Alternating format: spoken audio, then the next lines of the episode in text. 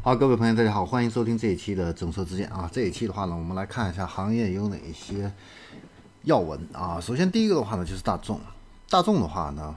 未来 ID 家族啊，它的产品可以按天啊，或者是按月这样的一个方式啊，来进行一个租用。那大众汽车认为呢，这样的话呢，可以帮助年轻人呢，啊，降低他们的购车负担啊，帮助他们呢更好的去适应，直到喜欢上 ID 家族的这样的一个产品啊。那未来的话呢，大众还会采用数字化销售的一个模式，实现看车、预定、签约呢都在线上完成啊。这个线上数字化互动率呢要达到百分之八十以上。同时的话呢，今年年底它还会跟经销商共建数字化的一个平台啊。这个平台的话呢，会涵盖旗下的新车跟二手车啊。所以我们可以看到啊，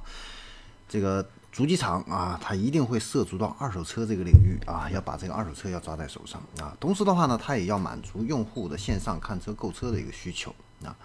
大众呢还成立了一个先行者的一个俱乐部，那这个俱乐部成员的话呢，拥有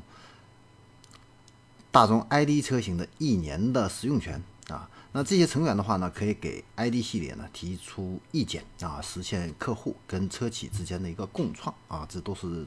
车企目前这样的一些最新动向，那同时呢，中国国内啊，一汽大众的它的这个 ID 代理制啊，这个模式呢也在加速啊。那它是今在今年三月份啊推出这种代理制的一个销售模式啊，通过专属的 ID Hub 这个线上平台的话呢，给客户提供产品的一个信息展示、预约试驾和车辆订购这样的一个服务，它的价格呢都是透明的啊。那今年八月的话呢？它进一步扩大了这个 ID 家族的一个代理商的一个授权的一个规模。那截止到今年八月底的话呢，现在获得 ID 家族销售授权的代理商呢，现在已经增加到了七百三十七家啊。这个模式呢，已经在提速了。那经过四个月的这样的一个销售的一个探索，现在大一汽大众 ID 的这个产品的话呢，在七月份销量的话呢，是达到了两千八百台啊。然后我们再来看一下吉利。吉利的话呢，最新有一个动作，就是它聘用了前宾利的这样的一个设计师啊，所以可以预见得到以后的这个吉利汽车的它的这个产品的一个设计的话呢，会更有这样的一个竞争力。他聘请的呢是这个以前的宾利的品牌设计总监啊，那来到吉利的话呢，是担任吉利的全球设计副总裁啊。然后我们再来看一下日本这边啊，日本的话呢，因为芯片的一个问题的话呢，一心难求啊。那最近呢，日本的汽车工业协会的会长，同时也是丰田汽车的总裁丰田章男呢表示啊，那这个因为芯片的问题呢，可能会让日本汽车的话呢，在十月份再次削减汽车的一个产量啊。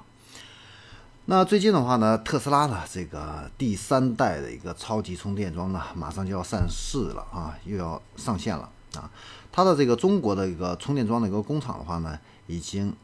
啊生产项目的话呢，已经正式的一个竣工啊。那这个充电桩的话呢，预计年产量的话呢是达到一万根左右，最大充电功率的话呢可以达到二百五十千瓦。比第二代的一百五十千瓦呢有巨大的一个提升啊，那像 Model 3啊，它的长续航版本的话呢，可以用五分钟就补充一百二十公里啊，那这个速度的话呢，已经是完全可以满足我们日常的一个使用需求了啊。